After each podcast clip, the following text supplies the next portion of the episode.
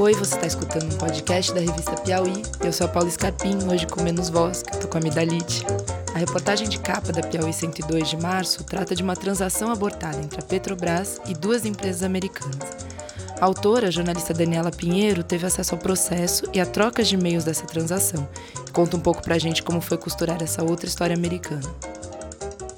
Boa tarde, Daniela. Boa tarde. Você pode resumir brevemente essa história de. É Pisceance o nome da bacia americana? Piance. Na verdade, nem eles lá nos Estados Unidos sabiam como se pronunciava, como se pronuncia isso. Então, cada um falava de um jeito. Eu acabei indo atrás de uma linguista uma brasilianista também que foi checar para mim como é que é. Piance é uma bacia, uma maior reserva de gás natural dos Estados Unidos, no Colorado. E você pode resumir um pouquinho do que se trata a história da reportagem? Uh, a história remonta a 2008, quando a Petrobras tentou comprar áreas de exploração de gás e petróleo nessa região. E houve uma negociação com duas empresas, uma multinacional e uma empresa americana, e uma vendendo a área por 273 milhões de dólares e a outra por 46 milhões de dólares. E houve uma orientação de alguns integrantes e funcionários da Petrobras e alguns advogados que representavam a Petrobras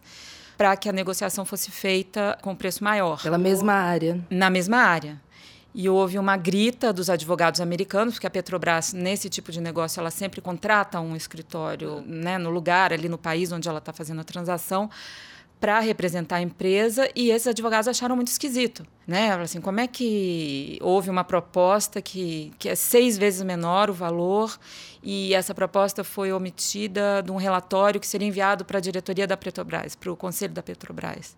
A matéria ela se vale de uma troca extensa de e-mails entre os advogados americanos e brasileiros, entre representantes da Petrobras e advogados, e aí a gente toma conhecimento ou pelo menos tem a ideia do que seria uma negociação como a Petrobras tocava seus negócios fora do Brasil e tem alguns pontos de convergência com a história de Pasadena, que a gente ouviu muito falar no ano passado, né? Você pode falar um pouquinho sobre a similaridade dos dois casos? A diferença foi que este caso não aconteceu. A negociação foi abortada. O argumento oficial foi que a crise de 2008 havia refeito a agenda da Petrobras em negócios, então eles estavam abrindo mão dos investimentos que já estavam em andamento. Mas, nesse caso, a gente tem algumas similaridades, algum padrão, algum modus operandi ali que remete à Passadena. O superfaturamento de um valor de uma refinaria que foi comprada, é, uma sucata que não valia para nada, que foi comprada por um valor dez vezes maior e, e que não serviu para nada. Quer dizer, foi um prejuízo da Petrobras. E hoje, com as investigações da Operação Lava Jato da Polícia Federal, a gente fica sabendo que essa diferença era o que engordava a propina de funcionários, de empreiteiras, que passavam para alguns partidos políticos. E qual que é a importância da gente falar de um caso que não, não se consolidou exatamente? Mostrar a, que não era um caso isolado, como Passadena, como outras investigações da Operação Lava Jato? Eu acho que ele é um caso muito interessante. Primeiro, por causa da similaridade.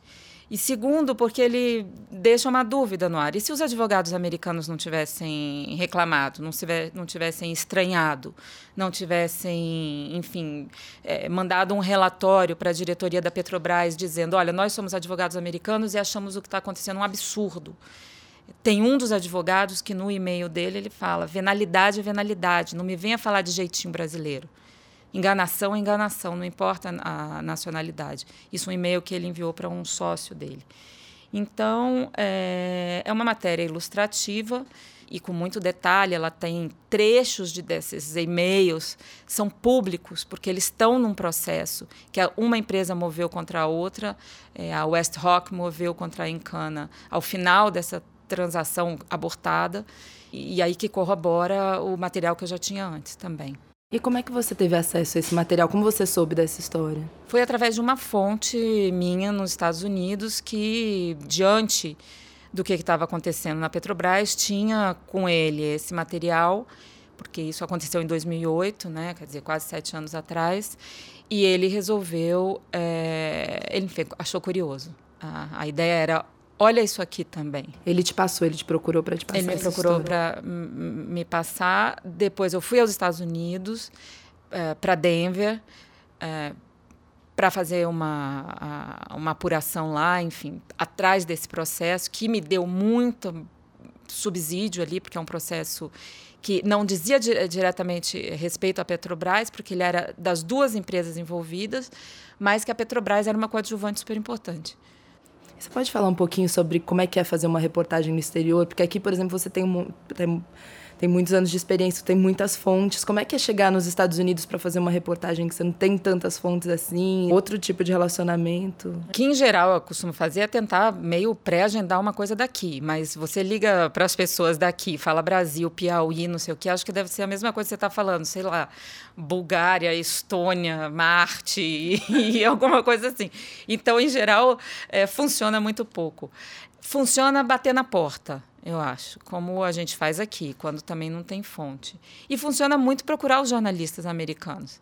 Então, assim, é, a primeira coisa que eu fiz quando eu cheguei lá foi ter é, é entrevistas já marcadas, encontros, cafés, não sei o quê, já marcados com, jornalistas, com jornalistas que cobriam gás e petróleo é, lá em Denver, no Colorado.